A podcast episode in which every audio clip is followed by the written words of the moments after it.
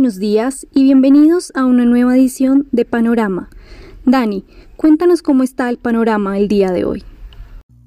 Muy buenos días Sharon, panorama de la jornada está en este momento cambiando de indeciso a lluvioso aparentemente. La noticia del día, pues ponemos pocos anuncios.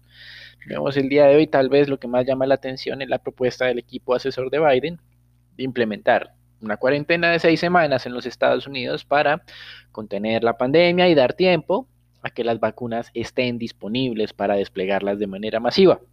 En Europa, las restricciones implementadas hace dos semanas parecen estar dando resultados para contener el avance de la pandemia, pero recordemos que en Estados Unidos han sido muy reacios a aplicarlas. Con respecto a la dinámica de los mercados, en este momento tenemos variaciones un poco negativas en Europa 0.7%, en futuros de Estados Unidos que hace algunos momentos solo caían 0.1, ya están cayendo 0.5%, por eso mencionábamos que tal vez estaba cambiando un poco el panorama. Con respecto a los anuncios positivos de mercado tienen que ver con Moderna. El doctor Fauci el día de ayer manifestaba que como la vacuna que viene desarrollando Moderna tiene la misma tecnología de la de Pfizer y la de Pfizer había demostrado preliminarmente un nivel de efectividad tan alto, él esperaba que tal vez la de Moderna también hiciera lo mismo. Y al respecto, la compañía anunció que ya había alcanzado el número de contagios dentro de sus voluntarios para poder hacer una evaluación preliminar. La marca era de 53 contagiados y ellos ya afirmaron que eh, lo habían alcanzado y que un equipo independiente iba a estar en los próximos días revelando la información del nivel de efectividad. Esto pues es favorable teniendo en cuenta que se tienen expectativas de que tendrá también un resultado similar al de Pfizer. Mientras tanto, en el tema político todavía no se puede abandonar, autoridades republicanas del estado de Arizona afirmaron haber identificado los fraudes de los cuales se está quejando Trump. Sin embargo, la definición política sigue estancada. Los estados, varios estados no han podido certificar que Biden ha ganado debido a las demandas que viene implementando Trump, independiente de que tenemos fuentes, obviamente, en Bloomberg que afirman que allegados a Trump consideran que no tendrán mucha efectividad. Sin embargo, hay una nueva teoría que está tomando forma y es que este retraso de Trump podría hacer que los estados que están en disputa, a pesar de haber sido ganados en votos por Biden, eh, terminen designando un delegado pro-Trump que el 14 de diciembre mm, incline la balanza. El día, el 14 de diciembre, recuerden que es la reunión del colegio electoral donde se depositan los votos. Em, y ese 14 de diciembre podría estos estados que fueron ganados por Biden terminar votando por Trump. Esto es un tema que rompería la tradición en los Estados Unidos totalmente desde el punto de vista político. Em, Trump no ha hecho ningún tipo de referencia directa al respecto. Eh, y pues es una especulación pues que en este momento parece de baja probabilidad, pero es, eh, es algo que hemos estado observando que está ganando un poco de eh, fuerza entre los medios. Y ayer mencionábamos acerca de la falta de confianza en las encuestadoras, mencionábamos eh, esa encuesta realizada por Ipsos Reuters, donde mm, menos de una cuarta parte de los republicanos consideraban que, o bueno, no aceptaban los resultados eh, electorales. Ayer tuvimos una de Fox News, parece que otra vez están de amigos con Trump, eh, en la que identificaron que el 75% de los republicanos creen que las elecciones han sido robadas. Así que en este frente de las encuestas, como mencionábamos, hay que ser muy cauteloso para creer o no en las mismas. Como mencionábamos, la noticia del día tiene que ver con las recomendaciones que le están dando a Biden sus asesores científicos, especialistas en el tema de la pandemia. Em, estos también están recomendando que para poder hacer esas seis semanas de cuarentena, pues el gobierno tiene que compensar los salarios perdidos. Sin embargo, recuerden la discusión que se ha tenido entre republicanos y demócratas sobre ese nuevo paquete fiscal. Y como mencionábamos, lo más probable es que los republicanos mantengan el control del Senado. En este momento, o el día de ayer se confirmó que eh, habían mantenido la curul de Alaska y la de Carolina del Norte, pues que casi que no había dudas sobre lo mismo, con lo cual alcanzaban los 50 escaños. Le faltan uno solamente para tener la mayoría de los 100 eh, escaños que tiene el Senado como tal. Y esto se va a definir en 5 de enero en Georgia, porque pues tenemos una segunda vuelta donde probablemente uno sea demócrata y el otro sea republicano, con lo cual los republicanos tendrían 51 votos. Así que esta diferencia hace poco probable que en caso de llegar a la materializar la idea de esta cuarentena de seis semanas, que no será una cuarentena similar a la de primavera, porque ya hemos visto que en Europa están siendo un poco más moderados en esas restricciones y están logrando contener la pandemia. Los políticos también están aprendiendo a controlar la pandemia, así como vimos a los médicos mejorando en sus tratamientos, ahora tenemos a los políticos mejorando en su aproximación a la misma.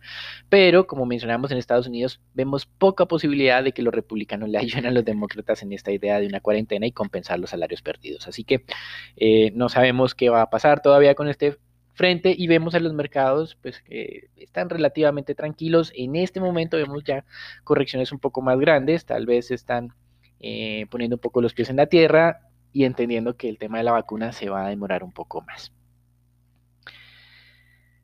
Y pasando eh, al tema de las cifras, eh, en Estados Unidos el día de ayer fueron 135 mil nuevos casos, esperábamos que descendieran, la identificación de casos no lo ha hecho de manera sensible, eh, sigue muy alta y la siguiente variable que estamos viendo es ahora la cantidad de muertes. Ya habíamos hablado ayer de las hospitalizaciones que habían superado las 62 mil, muy cerca de los máximos que hemos tenido durante este año. Y nos queda la cifra de muertes que todavía está lejos de los máximos que eran de 2.000, pero ayer subieron a 1.395. Así que tal vez solamente un recrudecimiento de la pandemia en los estados republicanos, que es lo que estamos viendo en este momento, pero que sea sensible podría ser mover a sus senadores. Veremos qué llega a ocurrir en las próximas semanas. Mientras tanto, el mercado de visas Veamos inicialmente algo de debilitamiento del dólar, ahora estamos viendo algo de fortalecimiento, muy leve todavía. El euro era la moneda que eh, estaba de alguna manera mm, relativamente estable y la libra esterlina era la que estaba perdiendo valor.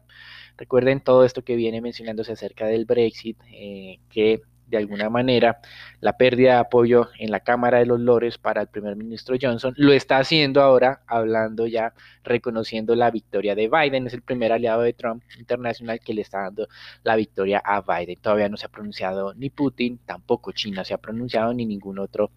Em, de estos eh, tipos de gobiernos un poco más autoritarios han mencionado nada. Em, así que en Reino Unido también hemos tenido los indicadores de eh, balanza comercial, un superávit, eh, el cual era extraño antes del año 2019, ahora se está volviendo estructural para el Reino Unido. Esto es una buena noticia para la libra esterlina. 613 millones de libras en superávit en el mes de septiembre en términos comerciales. El mercado esperaba un poco más, pero pues tal vez el anuncio favorable es que han logrado mantener las ganancias internacionales en términos de las transferencias de bienes y servicios. En materias primas, el, petróleo, retrocedió ayer, hoy estaba un poco más estable. Em, el Brent estaba acercándose a los 44 dólares, pero como hemos mencionado en estos últimos minutos, el mercado accionario está, digamos, descendiendo un poco más fuerte y también estamos viendo que el petróleo pues está alejando de esos 44 dólares para el Brent hacia abajo. ¿Qué ha venido ocurriendo? Pues bueno, em, los analistas eh, consideraban que el anuncio de la vacuna había eh, mejorado las expectativas de recuperación de la demanda de petróleo y por esta vía pues se había recuperado el precio. Pero como mencionábamos previamente, tal vez estaban anticipando demasiado. Entendemos que los mercados siempre miran al futuro, pero pues hay que tener un poco de cautela en esta visión tan larga. Em, la Agencia Internacional de Energía precisamente hablaba al respecto, eh, redujo sus proyecciones de demanda de crudo para el último trimestre de este año en 1.2 millones de barriles debido pues, a lo que ha tenido que hacer Europa para contener la pandemia. Que si bien es cierto no es similar a lo de marzo-abril, pero pues obviamente es más fuerte de lo que teníamos en septiembre. Y en este frente pues eh, también advirtió que la vacuna no va a ser una solución de corto plazo, que eventualmente hacia mediados de 2021 las cosas van a mejorar. Eh, y que si la OPEP en conjunto con Rusia no modifica su plan de incremento de, tas de, de producción de enero, entonces los inventarios van a volver a crecer durante el primer trimestre del próximo año. Eh, dentro de la OPEP, recuerden que tiene una reunión el equipo técnico dentro de tres semanas y ese equipo dará las recomendaciones sobre si seguir o no con eh, si seguir o no pues con esta con este plan de incremento. Así que todo está a la expectativa. Eh, el mercado petrolero se ha venido recuperando fuerte durante la última semana, pero hay que darle un poco más de tiempo.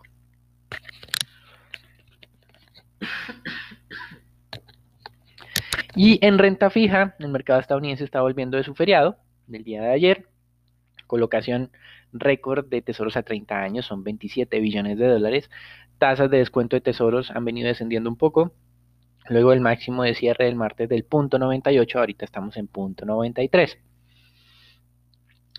Insistimos en este tema del Senado, que nada está garantizado para el paquete fiscal aún. Eh, los analistas ya han empezado a cambiar su visión del mismo, han empezado a moderar los montos que podrían ser aprobados y de esta manera tal vez también cede un poco la presión alcista. Sin embargo, recuerden que durante esta semana se ha mencionado que fueron los resultados de Pfizer los que generaron el optimismo y los que presionaron alza las tasas. En noticias económicas tuvimos los datos de crecimiento del Reino Unido, una contracción en línea con lo esperado, pero una contracción más moderada de la que se observó en el segundo trimestre. La mala noticia para el Reino Unido es que la economía europea con la mayor contracción en el tercer trimestre del año, comparación año a año. Aquí ellos no hacen ese juego de anualizar las cifras, eh, por lo que la comparación es más fácil de entender.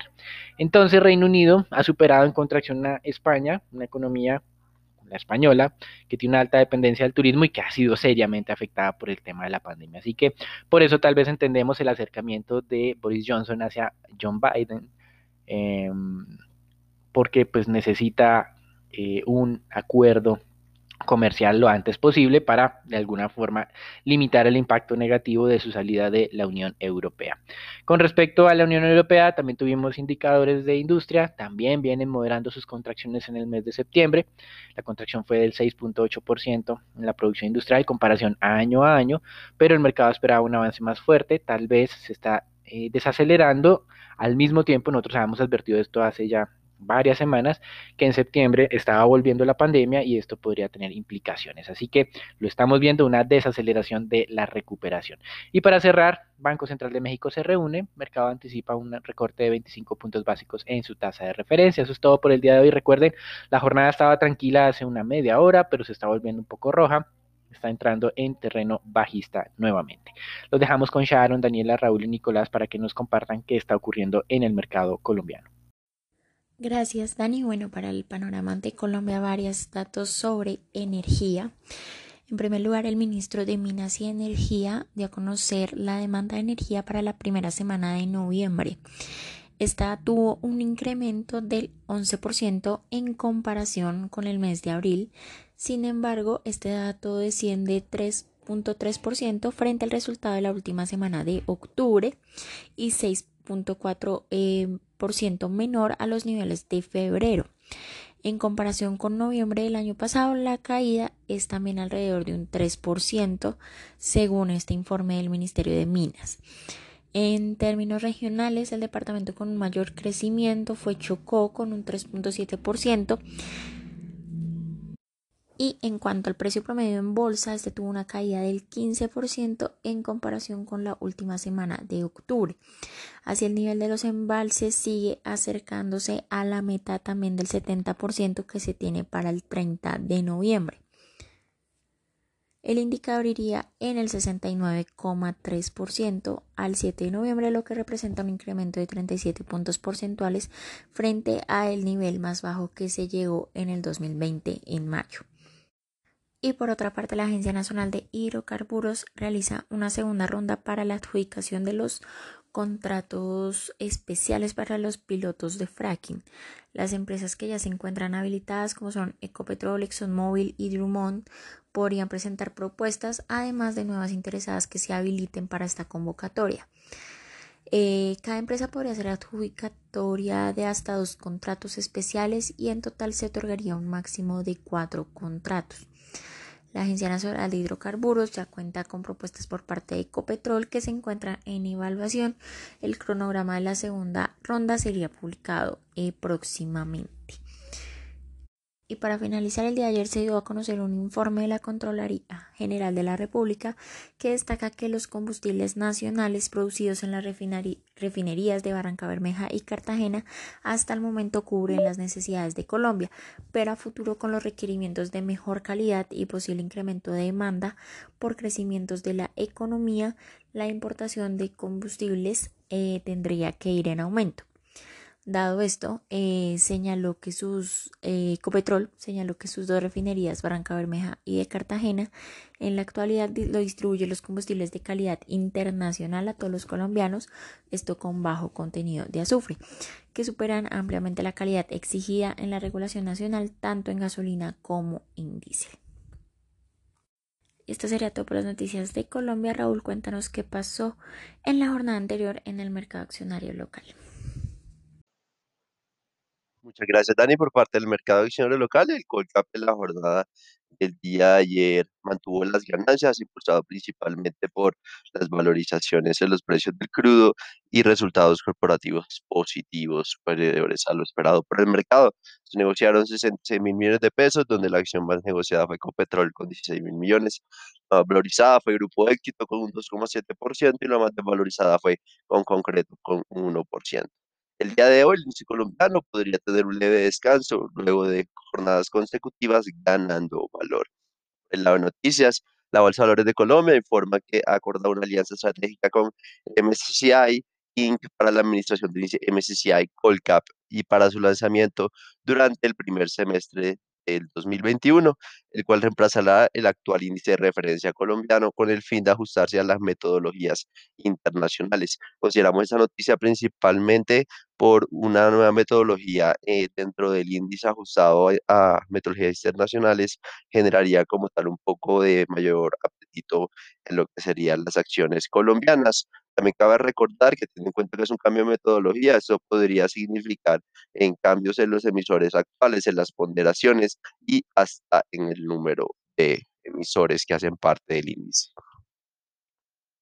Por el lado de los resultados de mineros, consideramos que fueron positivos en línea con lo esperado por el mercado, favorecidos por un incremento en los precios del oro donde los precios de venta crecieron un 28% año a año, los ingresos de la compañía crecen un 14% en términos anuales, los costos incrementan tan solo cerca de un 4%, explicado por un mayor costo de la minería artesanal en Nicaragua y también por mayores precios del oro. La producción se contrae un 11% en comparación anual, dada una menor producción en Argentina y a la venta de la operadora minera en Colombia. Con respecto al trimestre anterior, los niveles de producción se mantienen estables.